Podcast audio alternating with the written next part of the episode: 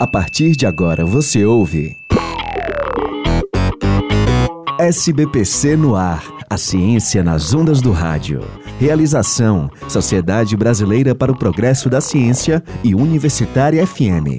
Edição: Caio Mota. Produção e apresentação: Carolina Real.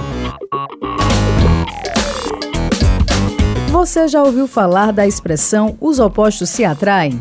Pois é, essa expressão está relacionada com os átomos e eles estão presentes em tudo.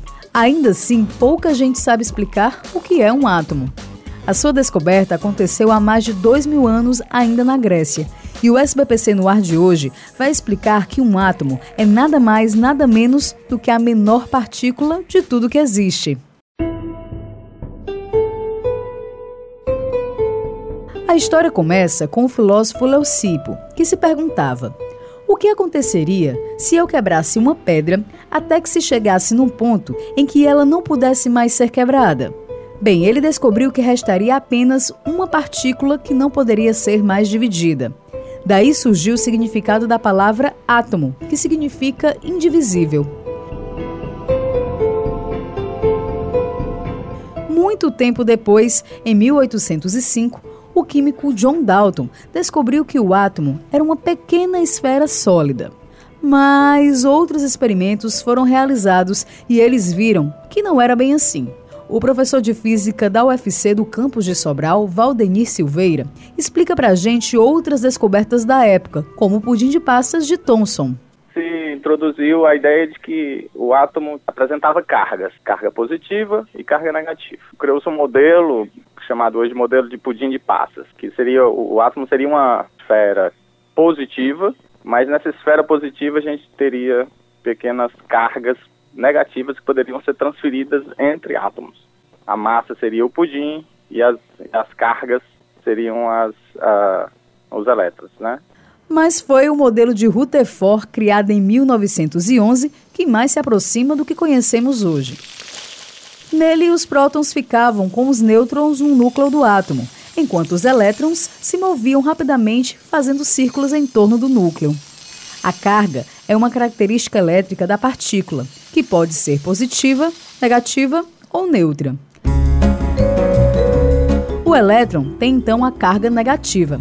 O próton tem a carga positiva e o nêutron, por sua vez, a carga neutra.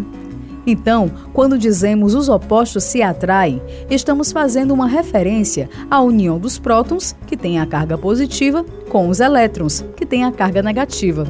O professor Valdenir Silveira explica então como ocorre a transferência de elétrons.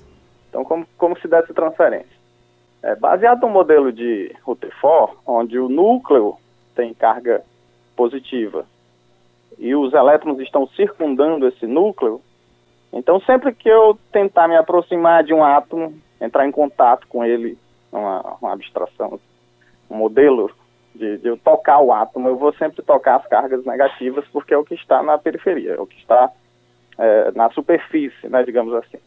Com o atrito, por exemplo, eu posso arrancar elétrons de um dos, dos materiais, dos átomos desse material, e transferir para o outro material, pro, ou para os átomos do outro material.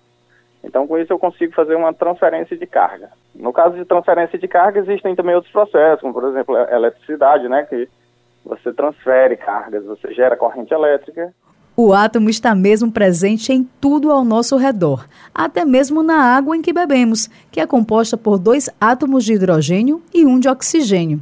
Lembrando que esses dois elementos químicos estão presentes na tabela periódica.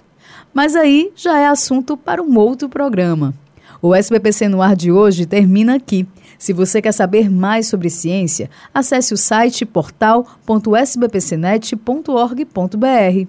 Esse programa teve apoio à produção de Carol Souza. Até a próxima edição. Você ouviu SBPC no ar, a ciência nas ondas do rádio. Realização: Sociedade Brasileira para o Progresso da Ciência e Universitária FM. Edição Caio Mota. Produção e apresentação Carolina Real.